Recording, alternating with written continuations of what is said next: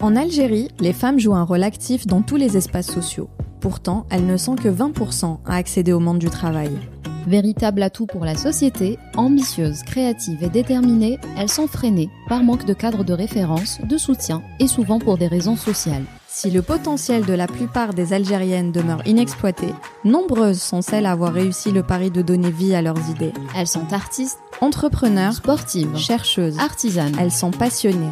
Elles, construisent l'Algérie de demain. Qui sont-elles Éclosion lève le voile sur le parcours de ces femmes qui ont une histoire à raconter.